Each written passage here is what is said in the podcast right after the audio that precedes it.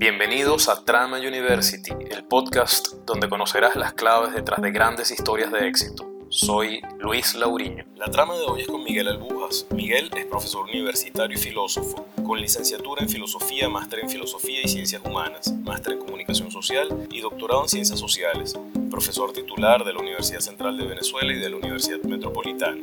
Ha sido director del Instituto de Filosofía de la Facultad de Humanidades y Educación de la Universidad Central de Venezuela, secretario y vicepresidente de la Sociedad Venezolana de Filosofía y miembro activo de la Latin American Studies Association LASA Universidad de Pittsburgh y de la Sociedad Mundial de Filosofía. Miguel ha sido investigador y coordinador en proyectos académicos nacionales e internacionales. Ha publicado una vasta obra académica, entre la que destacan más de 25 artículos de investigación, así como su más reciente trabajo intitulado El declive de la democracia en Venezuela, anatomía de la forma política neototalitaria en el contexto de la globalización del año 2021. Príncipe de Nicolás Maquiavelo, la historia 500 años después del año 2016, la lógica de la razón instrumental y el fundamento de la legitimidad política, reflexiones sobre Max Weber del año 2011, entre muchos otros. Ha sido director de la revista Episteme y miembro del comité editorial de diversas revistas académicas en el área de filosofía y ciencias sociales. Miguel recibió en el año 2004 el premio Federico Riu a la investigación en la categoría ensayo largo y en el 2018 fue galardonado con la Orden José María Vargas en su segunda clase nosotros Miguel Albujas. Miguel, así como cualquier otra carrera humanística, la filosofía no goza de mucha fama en nuestra sociedad, ¿no? Y particularmente esa fama que está asociada a altos ingresos, a una visión comercial de la carrera, a una, versión, a una visión utilitaria de la carrera. ¿Por qué decidiste entonces estudiar filosofía? Bueno, hablar con absoluta sinceridad.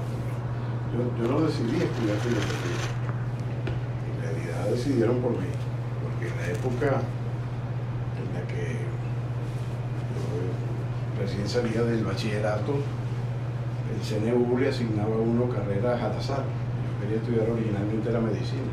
Ah, fíjate. Yo soy bachiller en ciencia, yo ni siquiera vi filosofía en el bachillerato.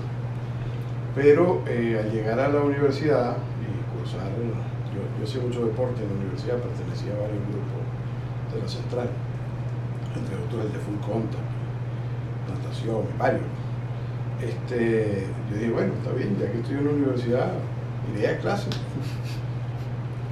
Y quien me convence a mi chico de quedarme en la carrera es el profesor José Rafael Núñez Tenorio.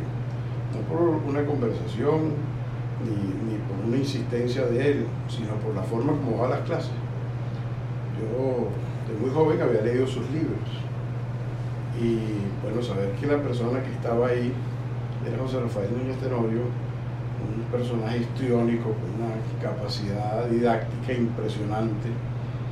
Bueno, me entusiasmé con la filosofía y bueno, ya ves todo lo que, lo que me ha llevado por el largo camino. Eh, eh, el, tema económico, sin duda, es un tema, ¿no?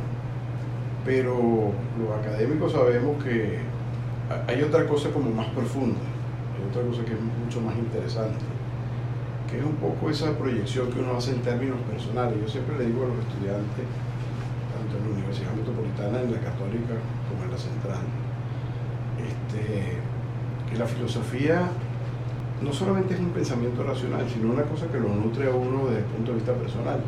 Tanto es así que las principales universidades del mundo, todavía hoy, en el año 2023, siguen estudiando filosofía en Harvard, en, en, todo, en MIT, eh, en cualquier universidad importante de las que están en el ranking, por supuesto universidades occidentales, se ve filosofía. Tú estudiando a Platón, sigues estudiando a Aristóteles, sigues estudiando filosofía de la ciencia, sigues estudiando epistemología.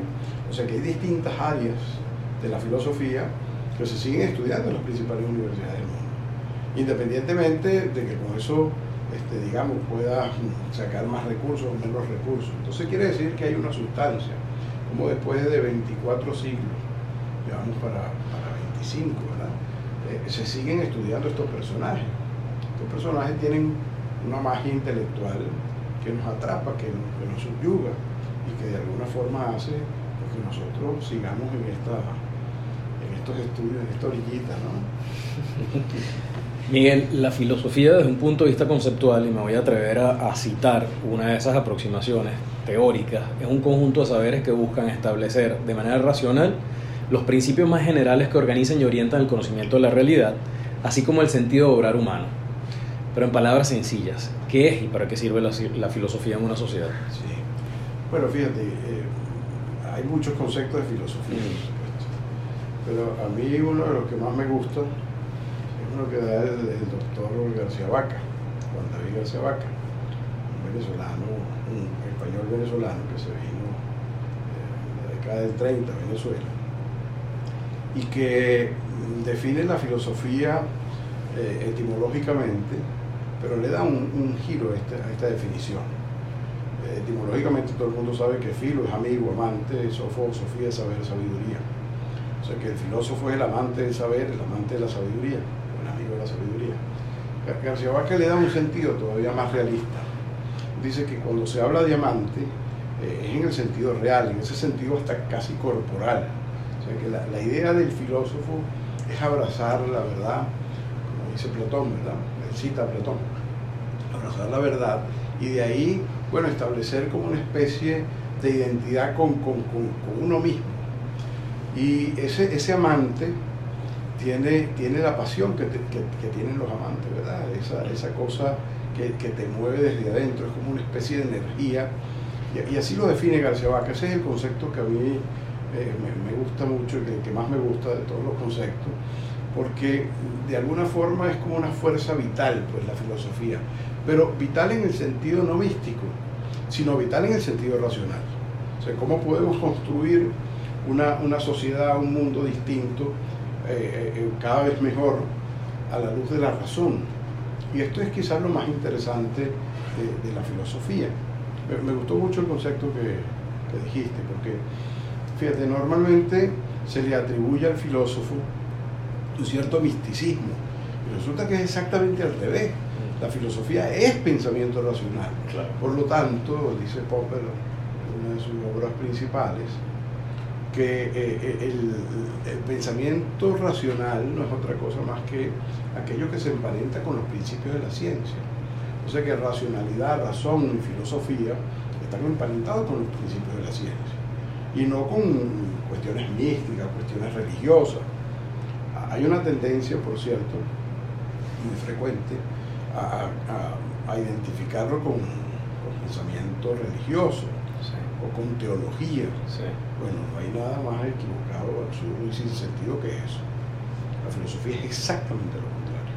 Es un pensamiento racional que busca además, y esto los clásicos nos dan una enseñanza, ¿no? busca lo que Aristóteles llamaba la eudaimonía, la felicidad.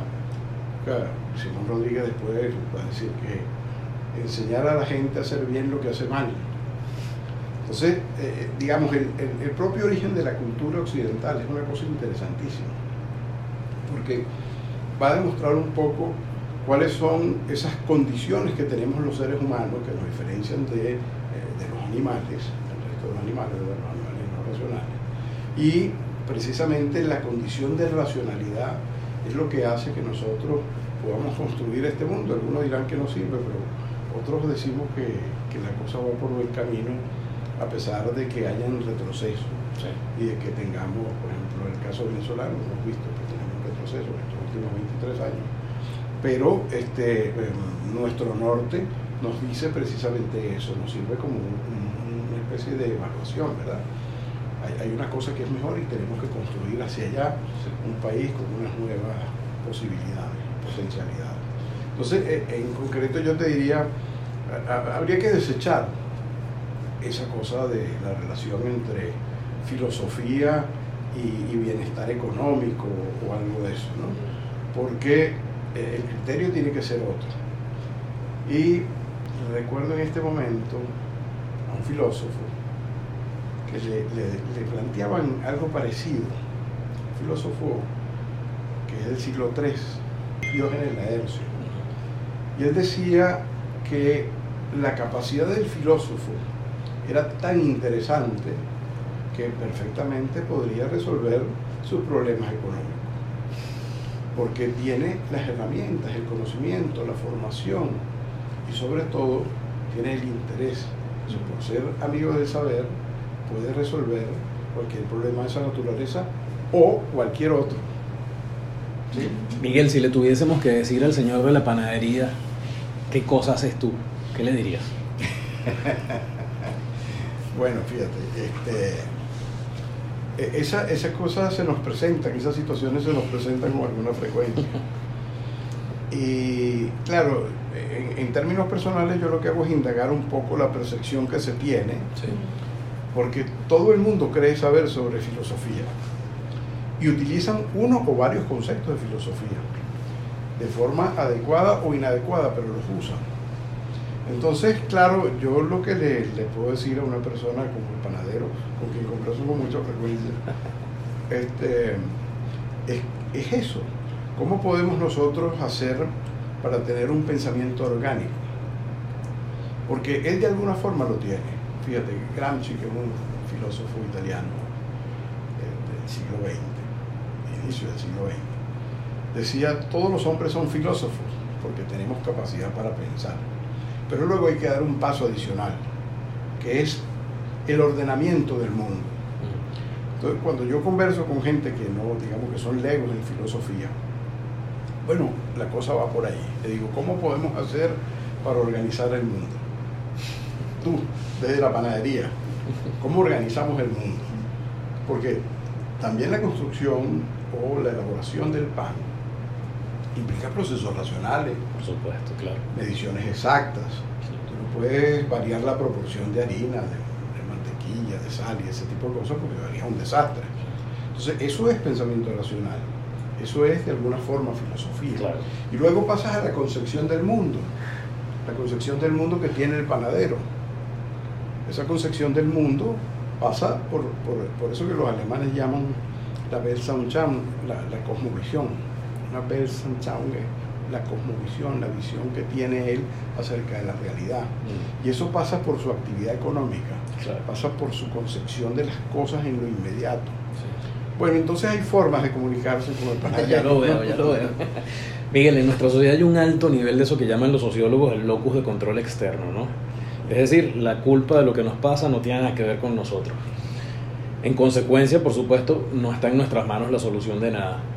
¿Cuál es, en tu opinión, la, la responsabilidad civil que ante nuestros graves problemas debemos asumir cada uno de nosotros, aunque no seamos políticos? Y ante, creo yo, humildemente, que ante una situación de, de crisis bastante estructural desde hace unos cuantos años, ¿no? Sí. Bueno, fíjate, primero recurro a Aristóteles.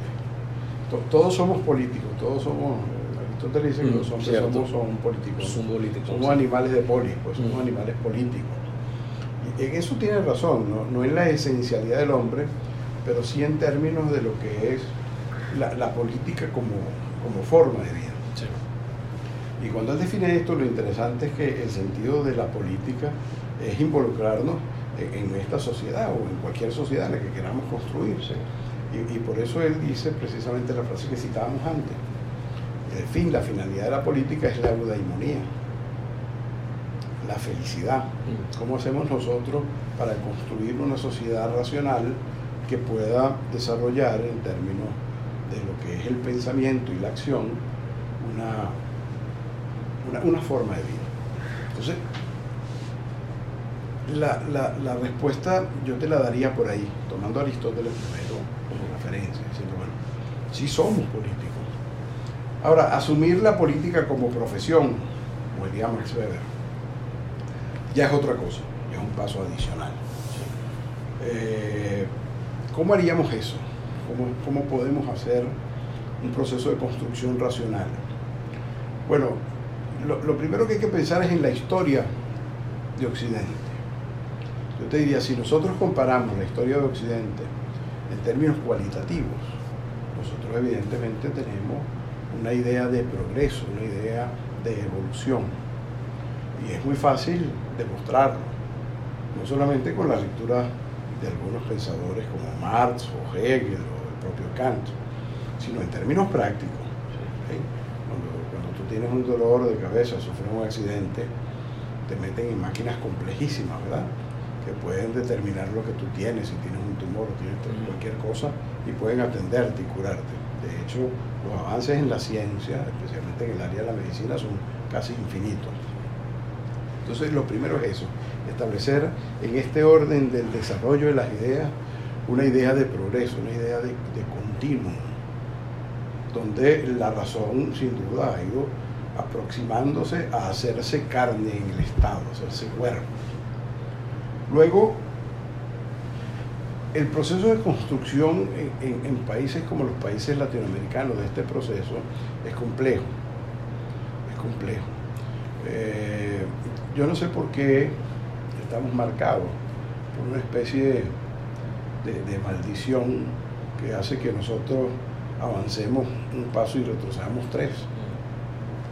Sin embargo, yo en eso siento, me siento optimista. Yo que nosotros podemos, precisamente utilizando las teorías clásicas, los pensadores clásicos, la forma de vida del primer mundo, podemos ir construyendo como ese proceso de racionalización, de construcción de, formas de vida cada vez mejores. Porque eh, lo que está demostrado es que en esa idea de progreso nosotros podemos, y cuando digo nosotros me refiero a América Latina, podemos ir avanzando. Y en ese sentido yo te diría, bueno, ¿cuál es la posición que pudiéramos tener nosotros como académicos? Fortalecimiento de la educación, ya lo decía Platón por cierto, fortalecimiento de nuestras instituciones, fortalecimiento de lo que serían la, la, la, formación de esas nuevas generaciones. Por eso este proyecto a mí me parece espectacular. No solamente por el proyecto de ustedes, sí.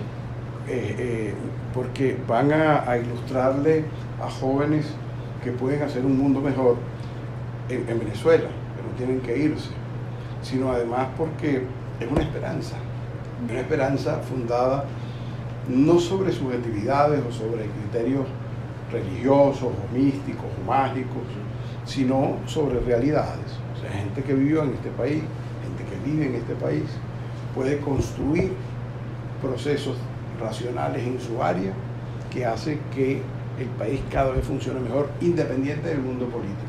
Se está produciendo en Venezuela una cosa interesante. El mundo político cada vez está más deteriorado. El mundo de los dirigentes políticos. ¿Ok? Esa política con P minúscula pero la sociedad civil sigue avanzando, el país sigue avanzando.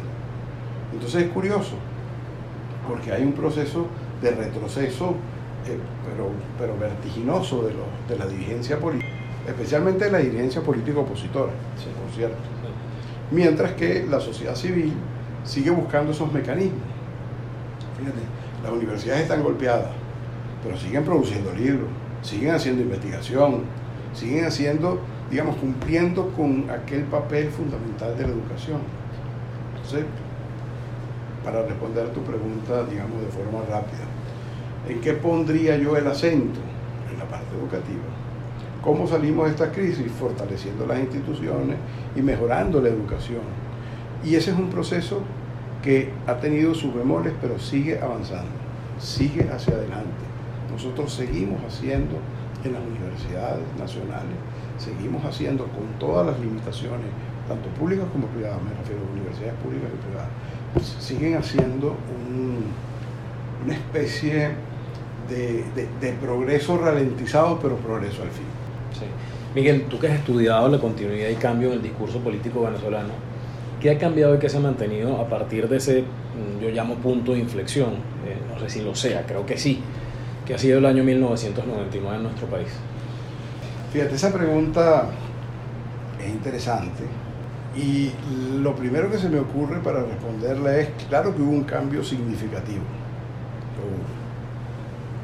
Yo, yo mismo tengo algunas explicaciones para eso, porque es curioso cómo la confluencia de Chávez y de Fidel Castro crean inclusive una nueva forma política. Esto que se produjo con el chavismo, el chavismo castrismo el castrochavismo, como lo quieras llamar, no es una cosa menor. Hay un fundamento teórico y por lo, por lo tanto hay conductas prácticas muy complejas alrededor de esa unión, pero muy complejas, que hicieron que la historia de Venezuela cambiara de forma radical. Yo creo que en parte mm, nosotros hemos podido salir de, este régimen porque ha habido incomprensión de nuestra dirigencia política. Una gran incomprensión. Porque siguen atacando esto como una dictadura, como una especie de dicta blanda, lo han llamado también. Teodoro en algún momento lo llamaba una dicta blanda.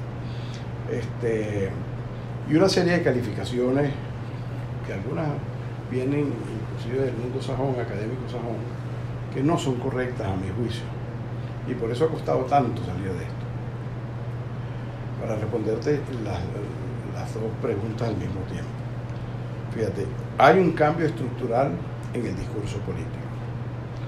Pero el cambio ocurre en tanto hay una teoría política que subyace a todo esto, que fue creada por Chávez y por, y por Castro, sobre la base no de sentarse en un escritorio a diseñarla, sino sobre la base de la actividad práctica. ¿okay? Eh, más allá de lo, de lo despreciable que fue Fidel Castro, que reconocer como un hombre con una inteligencia fuera de lo común. Y luego Chávez, que no, no, era precisamente un erudito, ni mucho menos, pero tenía una inteligencia emocional interesante. Entonces esa dupla crearon quizás una de las formas políticas más perversas en la historia de la humanidad, inclusive más perversa que el totalitarismo en muchos sentidos, porque es una forma de totalitarismo que se oculta a sí mismo y se presenta con las, eh, con las ventajas y las virtudes de la democracia. Entonces, claro, no aparece como una forma política sustitutiva, ¿ves? Mm. Por ejemplo, como fue el totalitarismo clásico. Hitler, eh, Mussolini planteaban el totalitarismo como una forma distinta a la democracia liberal. En este caso, se presentan como verdaderos demócratas pero asumen la forma del totalitarismo, por eso le hemos llamado neototalitarismo. Es una forma política distinta que subyace. Mimetizada. Se mimetiza, pero al mismo tiempo es capaz de, de, de, de generar una matriz de opinión o matrices de opinión que la sustentan. Por eso al principio, lo decías antes en la conversación, este, el 86% del país llegó a apoyar a Chávez no, no en votos, sino que tenían simpatías y expectativas racionales, entre comillas, positivas sobre el gobierno de Chávez. Eso fue en el año 2000, por ejemplo, medido por, por algunas encuestadoras. Entonces tú dices, bueno, ¿cómo un personaje como Chávez, con las limitaciones que tenía, pudo generar este cambio sustantivo de la discursividad política? pues no tiene que ver un poco con eso, ¿no? Con esa unión con Castro y tiene que ver con una cosa importante también, con eso que comentabas tú antes, la, identidad del, del, latinoamericano, no puede decir solo el venezolano, esa trayectoria del autoritarismo, esa trayectoria hacia el mesianismo, ¿verdad? Toda la concepción del militarismo. Creemos que una figura militar nos va a sacar de, este problema, que quizás los venezolanos lo tenemos muy asentado por Bolívar, es posible, los antibolivarianos eh, responsabilizan a Bolívar de eso. Yo no llego a tanto, pero sí hay, evidentemente, en el imaginario colectivo, unas creencias que han hecho posible que estos regímenes que se han desarrollado en América Latina, que hemos calificado como neo totalitario, tengan algún sentido histórico en términos de cómo penetraron, cómo llegaron, cómo se constituyeron. Porque no es cierto que esto fue un plan original del Foro de Sao Paulo y una cosa premeditada. La realidad no es así. Pero sí se montaron sobre eso después y fueron haciendo variaciones importantes. Entonces, fíjate, una característica del discurso, esto es importantísimo, creo yo, es que la mimetización que se produce alrededor del discurso autoritario, que no es una forma política, el autoritarismo es una condición psicológica. Entonces, cuando tú tienes un régimen como el régimen chavista, que es profundamente autoritario, las instituciones que se suponían que eran democráticas cayeron el discurso autoritario. Le pongo el ejemplo de la Universidad Central de Venezuela. Sus autoridades son supuestamente opositoras, supuestamente pero son más autoritarias que el propio gobierno. Es la, la lógica de, del amo y el esclavo, ¿no? Entonces ellos copiaron, ellos emularon, ellos internalizaron, se identificaron con una forma política autoritaria y lo asumieron en términos psicológicos. Entonces su ejercicio del poder, aún dentro de las universidades, es profundamente autoritario, es profundamente totalitario. Entonces es una cosa curiosa y, y por eso digo que este régimen cambia de forma radical el discurso político hegemónico. Porque fíjate, en realidad, voy a referirme a una expresión de Marcuse, de Herbert Marcuse, que dice que lo peligroso del capitalismo es como él es una ideología tan ideología que es capaz de ocultarse como ideología y aparece como, como un proceso racional. Bueno, en este caso lo voy a utilizar, voy a, tomar las palabras de Marcuse para, para explicar un poco esto. O sea, e, el tema del, totalitarismo, del neototalitarismo, es que se presenta eh, como, como, una forma, como una fórmula política para salir de lo autoritario, pero en realidad es la forma política más autoritaria. Y por eso pongo el ejemplo de la Universidad Central, que es emblemático. Nosotros acabamos de tener elecciones para, para la Asociación de Profesores, donde yo vi gente, directores de escuela, con una lista en mano, exigiéndole a los profesores que le enseñaran el voto. Eso, eso lo vi yo en el PSUV, pero en la Universidad Central eso era impensable. Entonces, fíjese, es un sistema muy perverso, racionalmente perverso. Entonces, fíjate qué interesante, porque un régimen neototalitario con un determinado discurso político hace que las instituciones que son supuestamente contrarias desde el punto de vista político, asuman la misma estructura vertical de poder. Y es ahí donde está lo peligroso de este sistema. ¿Ves? Por eso digo que es inclusive hasta más peligroso que el propio totalitarismo. Es una forma de generar una sumisión en, términos de una racionalidad del sistema que te oprime y, no permite la liberación. Y entonces ya los latinoamericanos, que éramos simplemente habitantes y no ciudadanos, pues en el caso venezolano, peor todavía. Entonces, si yo quiero, soy el Estado, no te doy pasaporte, o te lo anulo, o te lo rompo, como ocurrió con tanta gente cuando iban a salir o cuando ingresaban por Margarita. Pero también las instituciones que tú supones democráticas están haciendo lo mismo.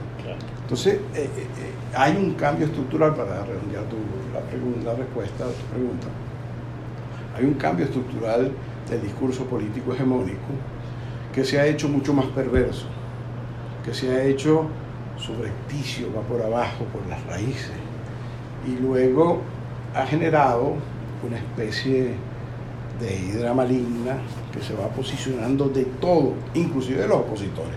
Y Miguel, después de 23 años en un ejercicio del poder con, con muestras de eso que tú llamas neototalitarismo, pero además autodenominado socialismo del siglo XXI, y tú que has estudiado diferentes, como filósofo, diferentes doctrinas del pensamiento, del pensamiento político, ¿qué tiene esto de socialismo? ¿Dónde se puede, cómo se puede etiquetar un régimen de esta naturaleza? Mira, lo que tiene de socialismo es el nombre. no, yo siempre explicamos una, cosa que, nos parece muy sencilla de comprender. El, el socialismo va a tener siempre la rémora de vincularse a los peores proyectos, no porque él en sí mismo sea una doctrina perversa, por el contrario, los socialistas, desde los utópicos hasta Marx, y ahí en adelante, han sido personajes absolutamente honestos en términos intelectuales, que proponen un mundo mejor, quizás hasta ingenuo, hasta romántico en el sentido del romanticismo, ¿verdad? La exaltación de los valores, la exaltación de la razón. En el caso de Marx es una cosa patética, ¿no? Eh, ese amor a la razón, dice, bueno, no necesitamos Estado, somos seres racionales, porque vamos al Estado si nosotros podemos dirimir nuestro conflicto. El Estado no es necesario. Toda esta cosa ha sido comprendida al revés y ha sido manipulada de forma absolutamente irracional Y entonces eh, se pretende, fíjate, desde, desde las posturas contrarias al régimen, pretenden hacer ver que efectivamente esto es, socialismo y que todo socialismo es malo. Eh, los análisis que hemos hecho sobre, sobre el gobierno, es un gobierno mucho más neoliberal que socialista. Precisamente por eso, fíjate, Marx eh, es el padre de eso que llaman rimbombantemente el socialismo científico dice que el Estado debe desaparecer. En, el caso del chavismo, el Estado lo que hizo fue concentrarse cada vez más y fortalecerse cada vez más. O sea que eso es antimarxismo puro. Y crecer. Y crecer, claro, crecer adiposamente, con grasa, con mucha grasa alrededor. Correcto. No, es crecer en términos racionales o en términos de eficacia y una burocracia racional, como dice Weber, sino crecer en términos adiposos. Mm. Eh, el Estado y todas las instituciones del Estado, como PDVSA ¿no? y tantas otras. Entonces, fíjate, ¿por qué llamar socialismo a esto cuando en realidad esto lo que es una gran transnacional delictiva? Lo venimos calificando así desde el año 2003, una gran transnacional del delito, que lo que hace es utilizar la estructura del Estado, convirtieron al Estado en una estructura delictiva y desde ahí una plataforma para ocupar otros estados y en esa construcción de esa plataforma delictiva poder desarrollar una serie de actividades que el Estado debería combatir. Pero como yo soy Estado, pues sencillamente convierto estas cosas perversas como la corrupción, el tráfico de drogas, etcétera, etcétera, en políticas de Estado.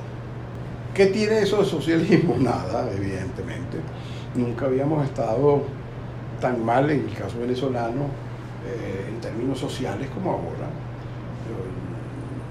nunca había visto gente, y ustedes tampoco, comiendo de la basura, por ejemplo. El gobierno, eso se llama el periodo de la democracia civil. Que precisamente el, doctor Carrera, un término que usa él, que me gusta mucho. Y luego este, las injusticias. Este es un país cada vez más injusto, es un país cada vez más desigual, donde tú ves muchachos de 20, 30, 40 años con unas camionetas que cuestan 160 mil dólares y al lado 15, 20 muchachitos pidiendo dinero o buscando, buscando en la basura para comer. Entonces, una cosa terrible. Es el país más desigual, no es el país más igual. Y, sabemos que las teorías del socialismo, en cualquiera de sus versiones, lo que busca una sociedad cada vez más igualitaria. En este caso ha sido exactamente al revés. Entonces, es utilizar, fíjate, un discurso cuando la práctica es absolutamente regresiva. El discurso del socialismo es un discurso positivo, un discurso para construir este, las relaciones humanas, un discurso de valores, ¿verdad? Pero la práctica que hace el gobierno y la gente que se identifica en teoría con estas, con, estas ideologías, pues en realidad lo que han hecho es construir un país exactamente al revés. Es un país cada vez más desigual, cada vez más deshonesto, un país sin valores. Un tema muy importante. Con esta idea concluyo, fíjate el, socialismo no es un modelo de gestión económica, es uno de los grandes aprendizajes que hubo en el 89, cuando cae el muro de Berlín. En 1989, una vez que cae el muro, entendimos por fin que el socialismo no es un modelo de gestión económica, el socialismo no se opone al capitalismo. El socialismo es un conjunto de valores, es la tradición de los valores de Occidente, de justicia, de libertad, de igualdad, que vienen, por cierto, del mundo griego, ¿verdad? Y esos valores van a ser recogidos en estas teorías al inicio del siglo XIX, donde los, los socialistas lo que hacen es buscar cómo compensar esas desigualdades que genera el capitalismo, especialmente el capitalismo industrial, ¿verdad? Y cómo podemos nosotros hacer una sociedad mejor. Bueno, resulta que la gran confusión que hubo hasta, hasta el año 89 es que comparábamos y creíamos que el socialismo era un modelo de gestión económica y el capitalismo también. Bueno, el régimen lo hace todavía, ¿verdad? Habla de una economía socialista. No hay economía socialista. El socialismo es un conjunto de valores. Entonces yo lo que puedo hacer es con una economía capitalista, es, bueno, distribuirla, eh, hacer más inversiones en el tema social. Entonces, ¿eso qué es lo que nos permite? definitivamente decir que en el caso del socialismo 21 lo que hay es una propuesta ideológica que se niega en la práctica. O sea, lo que ellos proponen en términos verbales, cuando ejercen el ejercicio del poder, cuando hacen el ejercicio del poder, en realidad lo que están haciendo es una negación de esos principios. Y utilizan esos principios para crear en el imaginario colectivo una sensación de bienestar, de bonanza, de que ellos están identificados con valores universales positivos, cuando en realidad son una especie de estructura criminal que se apoderó del país y de algunos sectores del ala internacional también. Miguel, para algunos historiadores nuestro proceso ha sido pendular, algunos llaman de continuidad de ruptura. ¿no? ¿Tenemos nosotros solución, los venezolanos? Fíjate, yo soy un optimista orgánico. Estoy convencido de que sí. Eso creo que nos falta mucho, no nos falta mucho para encontrar una salida a esta especie de camino tortuoso, perverso, maligno, como quieras llamar.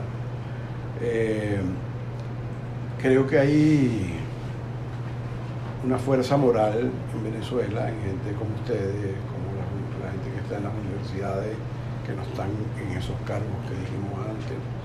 Creo que hay una reserva moral en, un montón de personas que ustedes tienen más identificadas que yo, que vienen haciendo muchas cosas por el país y que las siguen haciendo y las van a seguir haciendo. ¿Qué es lo que hace falta? Bueno, yo creo que esto pudiera salir por una, una especie de, erupción colectiva. Creo que en este momento eso pudiera presentarse, una manifestación colectiva donde la gente cansada de una forma política, de un sistema político que lo, que lo constriñe, que, lo, que, además lo, lo, tiene sometido a formas de vida absolutamente irracionales, inhumanas. Creo que al final esto nos va a llevar a esa construcción del país que ustedes perfectamente están registrando.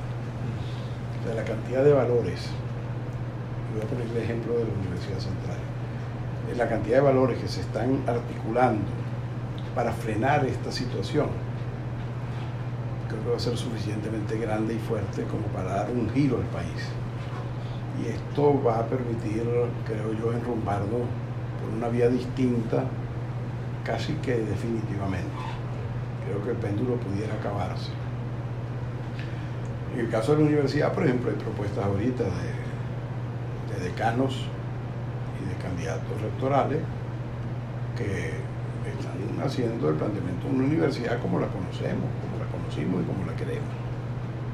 O sea, con los valores universitarios, gente que de alguna forma se identifica con esos valores tradicionales de la formación, de la educación, que vienen desde el mundo griego, por cierto. Entonces, yo estoy convencido de que viene un cambio, estoy convencido de que vale la pena pelear por el país, estoy convencido que hay que quedarse en el país. Y estoy convencido de que este, hay suficiente gente haciendo tantas cosas que no sabemos en la mayoría de los casos, pero que permiten esa construcción racional del país. Entonces, por eso, bueno, los felicito además por este trabajo que están haciendo. Creo que Gracias, es una cosa loable, fabulosa, en el sentido práctico, me parece que es necesario. Es bueno hablar con los estudiantes, eh, es bueno hablar con ese otro país, con el país decente, que es un país mayoritario en términos exponenciales. Y sobre todo eh, el tema del estudiantado. Igual que lo que están haciendo, yo siempre consulto a los estudiantes. Y efectivamente ha habido algunos picos donde se quieren ir, pero ya en los últimos años no. Cuando tú hablas con los estudiantes, te dicen, nos vamos a quedar ahí, vamos a reconstruir el país. Qué bueno. Qué bueno. Miguel, otro gran pensador como fue Taylor Chardin, antropólogo, afirmaba que nada vale la pena de ser encontrado sino lo que jamás ha existido ¿Qué busca Miguel Alujas? bueno, fíjate, en, términos, digamos, colectivos, yo, busco la construcción de un país mejor. En eso yo me identifico con los griegos. Yo creo que hay que buscar la, la felicidad, la armonía, creo que ese es el fin de la sociedad, que podamos enseñar a los hombres que hacen cosas malas a hacerlas bien, hacer el bien y, este, bueno, en términos colectivos, poder construir un país donde cada quien pueda desarrollar sus potencialidades. En términos personales, yo te podría decir que me, interesa mucho eh, el desarrollo del intelecto y, ahí consigo yo una base siempre hedonista, porque eh, yo que no quería nada con la filosofía al principio, yo ahora me reconozco como un filósofo, en el sentido originario, en el sentido de ser un amante del saber, yo disfruto mucho las lecturas o inclusive los videos, aprovechando la tecnología y toda esta cosa. Entonces, este, bueno, eh, eh, en términos colectivos, lo que dije antes, y en términos personales, mi, mi formación cada vez mejor, una formación cada vez más, más, disfrutada en términos de, de, bueno, de conocer la historia y, y, de reconocer, como decía Sócrates, que uno no sabe nada. Y con internet y con Instagram, menos. Tal cual. Miguel, entiendo que, que, has tenido la oportunidad de conocer a, figuras importantes del pensamiento y de la filosofía, entre ellos el propio Habermas. Sí. ¿Cuál ha sido de todos ellos el más significativo de tus encuentros que recuerdes? ese, eh, mi respuesta va a ser absolutamente sesgada. Habermas, sin duda, sin duda. Es que la, la, lectura que uno hace sobre ese personaje hace que uno se identifique con él inmediatamente. Porque es que como, como buen alemán, tiene, tiene un sistema en la cabeza. Y una vez que tú te metes en el sistema, entonces te mueves con soltura. Y luego tiene toda la tradición del pensamiento. Eso es lo interesante de Habermas, que, conoce desde los griegos hasta, hasta, hasta sus días mm. toda la historia de la filosofía, pero además vivió una buena parte de ella con gente genial, por ejemplo, las discusiones con Popper, discusiones otros tantos de otras áreas distintísimas a las áreas que venía trabajando. Y eso, y eso es quizás lo que enriquece más al personaje. ¿no? Entonces, no, sin duda, sin duda, Habermas, no, no, no, pestañeo ni, ni, un poquito en ese sentido. ¿Y hay alguna particularidad que recuerdes de, alguna conversación con, con Habermas? Bueno, sí, un gran regaño que me dio, porque yo como buen venezolano cuando lo vi, fui le di un tremendo abrazo y me empezó a regañar en inglés y en alemán y en todos los idiomas que se sabía porque bueno, él, es, muy distante, es, una estrella de rock. Eh, Habermas cobra muchísimo dinero y, pide una serie de cosas como una nana especial para que lo atiendan y agua de no sé dónde. Tiene algunas excentricidades. Bueno, yo como, como buen venezolano me acerqué y, le di un tremendo abrazo y bueno, lo que se fue regañar. No, no, hablamos de filosofía. Pero bueno, una anécdota. me regañó Habermas. Pues. un lujo. Sí, claro. Miguel, ¿quiénes son los tres filósofos fundamentales para ti, contemporáneos? Contemporáneos. Sí. Bueno, sin duda el más importante, Carlos Marx. Sin duda. Marx es el gran filósofo que sintetiza la filosofía y genera una nueva forma de hacer filosofía. A pesar de que mucha gente verá esto como, una especie de, odio, de recelo, no sé cómo llamarlo. Pero Marx es el, gran filósofo contemporáneo, de hecho inicia, que la época contemporánea se inicia con Marx. Luego, este, bueno, de, de los filósofos vivos conocimos en, vida está el caso de Habermas y el caso de Michel Foucault. Creo que son tres figuras muy importantes, pero muy importantes en la, filosofía. Este, y no solo en la filosofía, ejemplo, toda la discusión en el terreno de las ciencias sociales, toda la discusión que se da entre epistemología. O sea, hay, hay, un, hay un desarrollo en esos autores que, aunque es una pregunta muy difícil, ¿verdad? Como aquella de que era mejor si el flanco o la gelatina. o cuál de tus hijos quieres más, por ejemplo. es, que es muy difícil. Fíjate, yo me defino mucho como un marxista beberiano, mm. Lo cual es un contrasentido, ¿no? Sí. Contrasentido, porque son dos figuras antagónicas. Pero yo leo a Marx y me hago marxista, y leo a Weber y me hago weberiano. Entonces tú dices, bueno, ¿cómo articulas eso? Bueno, con la pasión de la academia. O sea, los dos tienen una forma de argumentar y de, y de explicar las cosas. Son modelos de explicación y de comprensión al mismo tiempo. Que, bueno, que es interesantísimo cómo lo hacen. Y explican los mismos fenómenos de manera distinta. Entonces, pero los dos tienen razón. ¿Cómo puede darse esto? Bueno, ese es otro de los grandes, sin duda, del siglo XX también, Max Weber, ¿no? Que algunos dirán, bueno, pero ese no es filósofo. hay toda una discusión con eso, mm. que dice que sí el, premio que me gané es precisamente por eso. Yo digo que eh, Weber lo que hace es una teoría de la racionalización. él construye una teoría para explicar eh, lo que son las sociedades occidentales. Una teoría que de alguna forma explica la modernidad. Y, y lo hace de forma interesantísima. Claro. Miguel, si tuvieras que filosofar con alguien vivo o ya desaparecido, ¿quién, quién sería esa persona? Ah, esa es otra pregunta difícil. te, puedo poner cuántos nombres.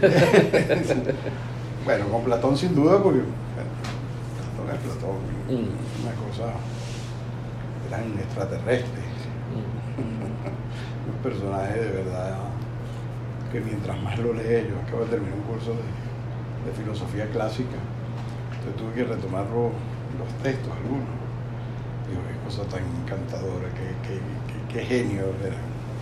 Y luego, bueno, a lo largo de la historia, tantos, ¿no? Con el propio Marx, sin duda.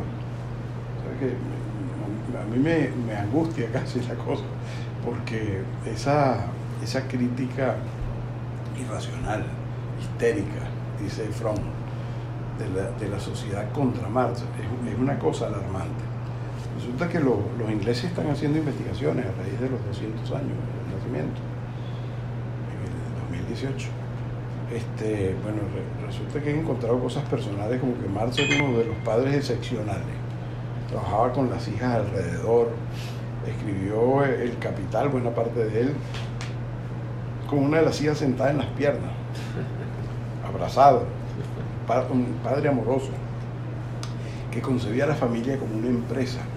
Es un libro reciente, es un libro del 2021-22, donde se está analizando esa figura que todo el mundo, bueno, como Marx es perverso, todo el mundo se imagina a Marx a, la, luz del, siglo XXI, de este socialismo del siglo XXI, una especie de barbudo metido ahí en el, en Caguán, en Colombia, disparándole a la gente, matando niñitos y, justificando la violencia. Y resulta que es todo lo contrario. Entonces, bueno, son, son muchos, son muchos. ¿Qué le preguntarías, por ejemplo, a Marx? Bueno, fíjate, eh, a mí me interesa mucho una pregunta que la hacen mucho en clase que yo la respondo tramposamente. Mm. Porque Marx define, eh, Marx destroza a los utopistas, ¿verdad? Sí. Él destruye a los utopistas y dice, bueno, furieras y tal y tal cosa. Y total que lo, como buen alemán tan sistemático hace una especie de destrucción milimétrica de las teorías. Y construye una teoría alternativa. Pero él no llega a diseñar la sociedad comunista. Fíjate, él enuncia, escribe el manifiesto del 48 y hace todas estas cosas que sabemos que hizo, en términos políticos, realiza los obreros. Pero Marx no hace la construcción de la nueva sociedad, sino que se dedica a construir el capitalismo. ¿Por qué lo hace? es una especulación que, digo yo. Porque él sabe que si hubiese definido la sociedad comunista, se hubiese convertido en un utopista. Mm. Entonces, ¿qué, le quedó? Enfilar las baterías contra el capitalismo. Claro. ¿Ves? Y no define la sociedad comunista. Mm. Claro, la enuncia, tú dices, hay ahí, evidentemente hay elementos para hacer juicios sobre esto y tal. Todo, eso es verdad. Pero no la desarrolla. ¿Por qué? esa pregunta me Está muy buena, muy buena. Tú sabes que hace poco conversaba con, ese personaje importante de nuestra cultura, que es Rolfo Izaguirre, ya tiene 92 años y me decía que a su edad ya no cree en ninguna ideología. ¿Qué opinas, Miguel? bueno, fíjate, un poco lo, vinculándolo con lo de Habermas. quizás el desencanto, un término que se le atribuye a Weber, el desencanto de las ideologías, venga por, por la forma como se armó a finales del siglo XX, inicio del XXI, toda esta confrontación ideológica, que yo creo que está muriendo. ¿En qué sentido? En el sentido de que la tecnología va a marcar, yo creo que estamos en un cambio histórico trascendental, yo creo que vamos a pasar, ahora sí va a terminar el periodo moderno, porque la, filosofía en términos contemporáneos, la edad contemporánea, o el periodo contemporáneo, sí, como lo llaman normalmente, está terminando en este momento, a mi juicio, con los cambios tecnológicos. Y va a traer una cosa que nosotros no vamos a saber qué es, Sí. porque esas calificaciones son posteriores y no anteriores. Sí, sí. Este, yo creo que eso tiene que ver con el desencanto, un poco con la edad de las personas, al ver que, bueno, muchas de las cosas en las que creyeron, algunas se derrumbaron y otras, bueno, sencillamente fueron inaplicables. Creo que eso le pasa a Habermas, creo que le pasa a Isaguirre y a mucha gente. Yo tengo una especie de grupo gerontológico donde yo soy el más joven, todos tienen 80, 85, 90 años. Y a veces veo alguna- algunas posturas similares, ¿no? Diciendo, bueno, abandonemos la ideología y tal, y tú dices, bueno, pero ¿cómo es eso posible en este momento? Y luego, ¿por qué no identificarse con alguna ideología? Y esto tiene que ver con algo que sí me parece importantísimo, que es la no revisión exhaustiva de los autores. Fíjate, hace falta releer a Marx, a Weber, a los grandes, a todos los clásicos, Mm. todos. Porque, por ejemplo, el caso del marxismo. El caso del marxismo es que estuvo contaminado por eso que llamaban marxismo-leninismo. Es una aberración, no existe el marxismo-leninismo. Existe el leninismo, que es una interpretación inadecuada de Marx, Mm. además. Un pensador que no goza de la tradición de Occidente. Eso lo explica muy bien, por cierto, Eric Fromm. Un libro que se llama Marx y su concepto del hombre. donde dice, bueno, ¿por qué, por qué el marxismo se generaliza en, en el Asia, en los países asiáticos y no en Occidente? La respuesta es sencillísima. Aunque cuando tú la haces, yo siempre se la hago a los estudiantes y los pongo a pensar con eso. Dice, ¿por qué China, eh, la Unión Soviética, Vietnam? ¿Y por qué no de este lado, que es, es la tradición? Porque más, más occidental no puede ser. Y la explicación es simple, dice, bueno, porque la, la tradición de Occidente, cualquiera que hablara de libertad, justicia, igualdad, bueno, era uno más, desde Platón para acá. En cambio, en las sociedades novedad. esos términos eran desconocidos. Claro. El campesino chino, el campesino soviético o ruso se identificaba inmediatamente con eso y le dijeron, tú puedes ser libre igual. Por cierto, eh, aquí pasó lo mismo. Chávez dirigió ese discurso a las masas diciéndoles que podían, que podían tener, que podían tener este, camioneta y que podían tener una forma de vida eh, igual que, la, que los escuálidos. Y ese discurso caló, ese discurso caló. Sí. Entonces, eh, eh, fíjate, aquí hago una síntesis de varias cosas que me has preguntado. ¿Por, por qué ese discurso se vuelve un discurso asiático? Porque desconocían esos valores. Porque el chavismo penetra en América Latina y especialmente en el caso venezolano. Porque ya eh, eh, los adecos y los copellanos ya, ya no le hablaban al barrio. A esta forma nueva, a esta forma que tenemos a esa pobreza que se generó durante los 40 años de la democracia civil, que tenía una estructura psíquica muy particular. Es muy interesante porque el, tema con el marxismo, con el chavismo, eh, eh, explica un poco esta tesitura social de la América Latina. ¿no? Porque nos enganchamos en estas figuras populistas que son nuevas, no, no es el mismo, no es el populismo de Perón Mm. o de Betancourt, Sí.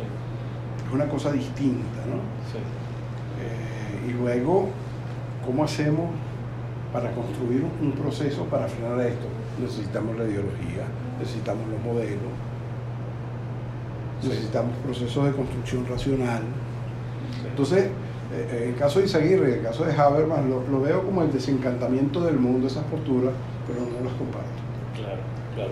Miguel, tú sabes que un, un muy buen amigo, eh, sacerdote jesuita, recientemente fallecido, el padre Urquijo, se autodenominaba agnóstico, ¿no? Eh, en el sentido de que no podía ni demostrar la existencia de Dios, tampoco negarla. ¿Crees tú en Dios, Miguel? No, no, para nada. Para nada, para nada.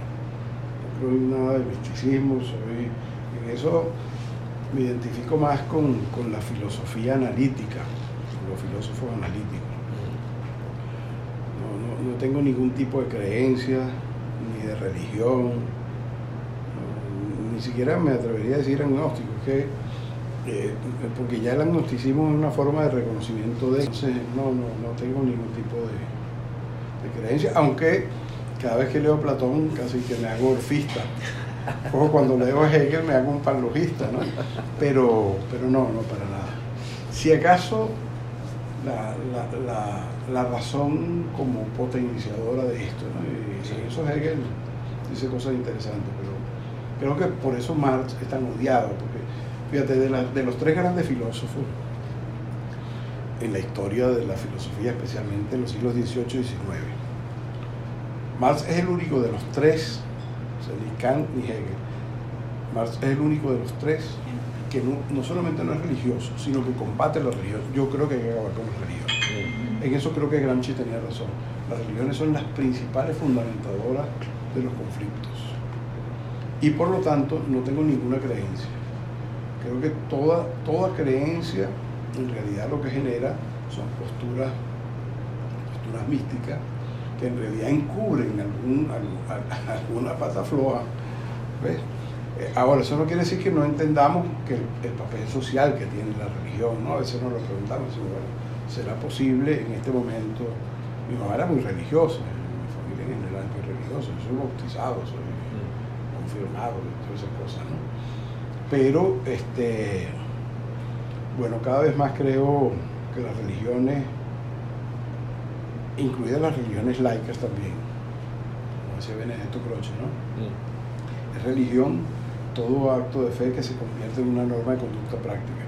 Toda religión, el PSUV es un, es un partido religioso, ¿no? Todo populismo tiene una expresión religiosa. Sí toda expresión religiosa, incluidas las religiones laicas, para mí deberían ser execradas.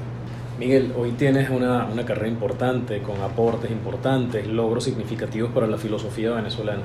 ¿Cuáles dirías que han sido eh, las claves para alcanzar ese nivel de excelencia, si es que se puede hablar de claves? ¿no? Fíjate, primero no, no, no sé si sea cierto lo que tú dices y lo, lo digo no por falsa modestia eh, los aportes humildes que hemos hecho eh, creo que tienen que ver más con, con, la, con la forma como desentrañar el proceso político que vivimos en América Latina en los últimos veintitantos años. ¿Cuál es la clave? Esa es la pregunta original. Bueno, fíjate, yo creo que la constancia, el tema de, la insistencia, de la persistencia, de la formación, fíjate, combinándolo un poco con lo primero que conversaba, con el hecho de irse haciendo filósofo, uno nunca termina de hacerse filósofo. Entonces tú te vas como enamorando de las cosas, ¿no? Que es un poco la pasión del, del ser humano, ¿no? Entonces tú dices, bueno, ¿cómo, cómo hacemos para, para, para, tener una finalidad? No, el, el que se enamora no se hace esa pregunta. Tú te enamoras de las cosas y las vas desarrollando y después hay un camino hecho. Ah, bueno, está bien celebras el camino hecho o alguien puede reconocerlo. Pero en realidad uno lo que busca es como, como expresarse, tener la posibilidad de realizarse uno mismo en áreas que te parecen in, in, importantes, muy interesantes. ¿no? Sí. Entonces creo que, que, que el, el, secreto, si es que hay alguno, sería ese, irse eh, vinculando esas áreas que te despiertan pasión. Sí. Eh, yo, yo, por ejemplo, me considero un chavezólogo especialista en Chávez, entonces yo veía a los, a los presidentes y tú no decías, estás loco, yo. o el programa de Diosdado Cabello, lo, vi muchos años, Lojilla, ¿no? Entonces resulta que, bueno, me, especialicé en ese tema de tal forma que muchas de las cosas que podíamos ver con antelación tenían que ver con, bueno, con esa historia de, ver cómo operaba Chávez en términos psicológicos, de ver cómo opera Maduro en términos psicológicos, cómo están eh, eh, elaboradas esas estructuras de personalidad.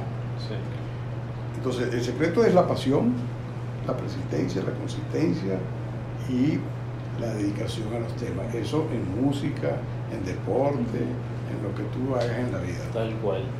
Miguel, ¿qué significa Venezuela para ti? Bueno, eh, para mí es muy importante. Tú sabes que uno siempre se burla de eso. Hay siempre una especie de chauvinismo y tal, uno ve. Pero no solamente cuando estás afuera, muchas veces adentro. Yo, por ejemplo, ahora no puedo oír el himno nacional tocado por una orquesta sin que se me salgan las lágrimas. Y yo no, no, yo, yo no lloro por nada. Mi mamá se murió a quien quería muchísimo y no lloré. Yo no lloro, soy, casi, casi que no tengo sentimientos. Bueno, yo lo, lo que he encontrado es que me he ido descubriendo en eso. Hay, un gran amor por, por, Venezuela, hay un gran afecto, un afecto sustantivo, porque es que uno es verdaderamente venezolano. No es, no es una arepa, no es un pabellón, no es esta cosa. Entonces tú sales a la calle este, y saludas a la gente, entonces, pues, esto es muy venezolano. Yo viví tres años y medio en Uruguay y me comportaba ya como venezolano y ahí me descubrí como más venezolano de lo que soy claro, es encontrar. Bueno, Habermas te regañó por venezolano, justamente, ¿no? regañó por venezolano. Eso fue médico. Este, bueno, este, eh, es eso, ¿no? Es descubrir un poco que uno es el país, efectivamente, no, no es una cosa chulista, sino que tú eres la esencia de lo que eres. Mm. Tú eres pana, no eres amigo, ¿no? Como dicen esos, esos memes que andan por ahí. Y, y así vas descubriendo que hay una serie de valores que te conformaron pero que tú no los tienes conscientes, no, no, no andas pensando, soy venezolano, tengo que hacer tal cosa, pero te sales, es espontáneo, como abrazar a Habermas, por ejemplo, ¿no? Decir, bueno, tú un alemán prepotente, qué sé yo, con todas las características que tiene Habermas, y bueno, se me salió el criollo.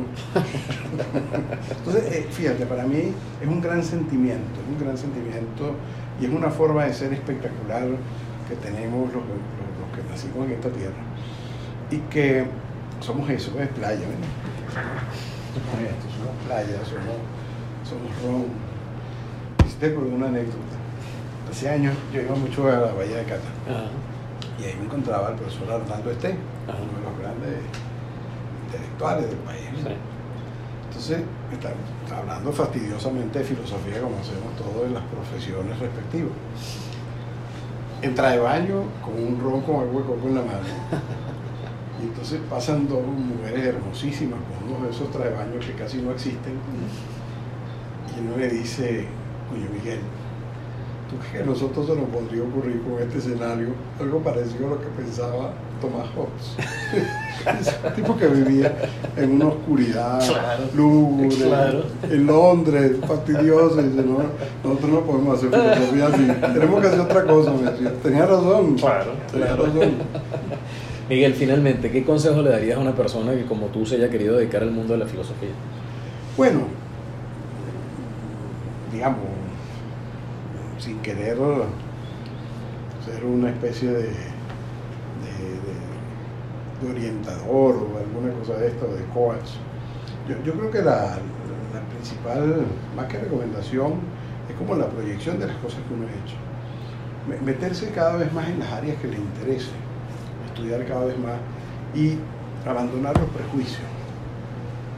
Mira, para el filósofo los prejuicios son terribles, es una cosa que te, te perturba el pensamiento.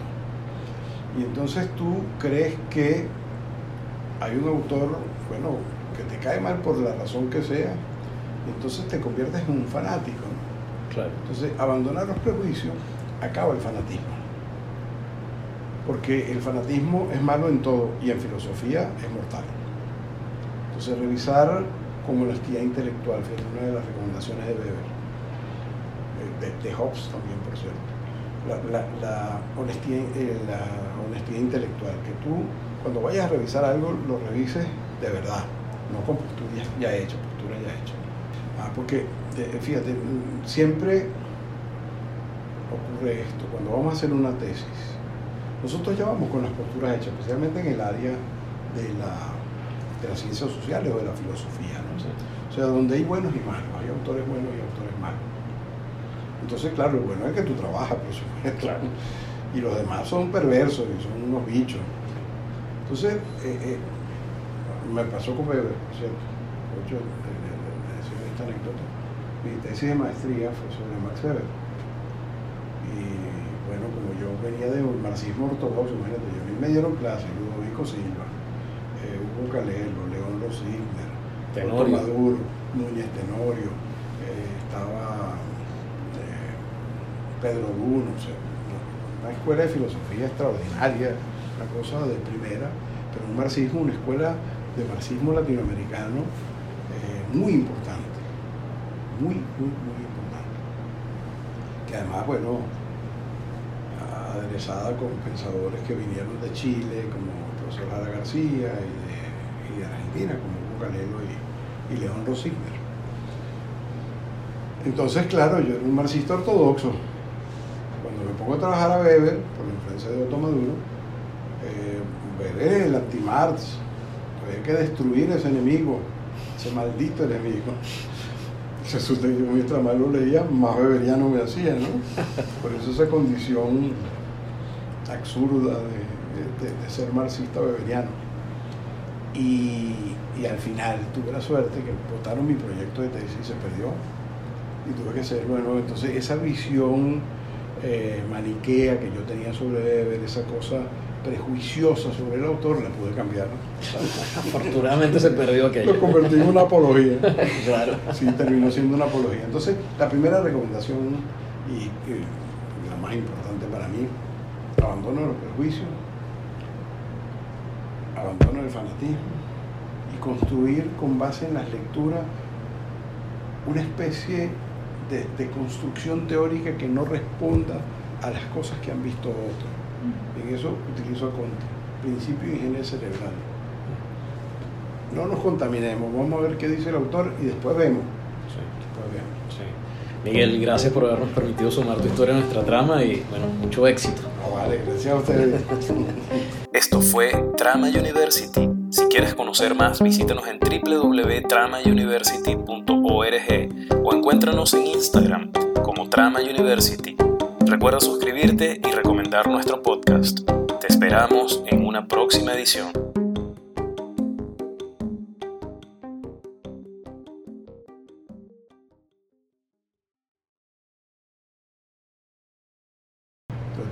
Dice, bueno, hay que acabar con la empresa y el Estado y tal.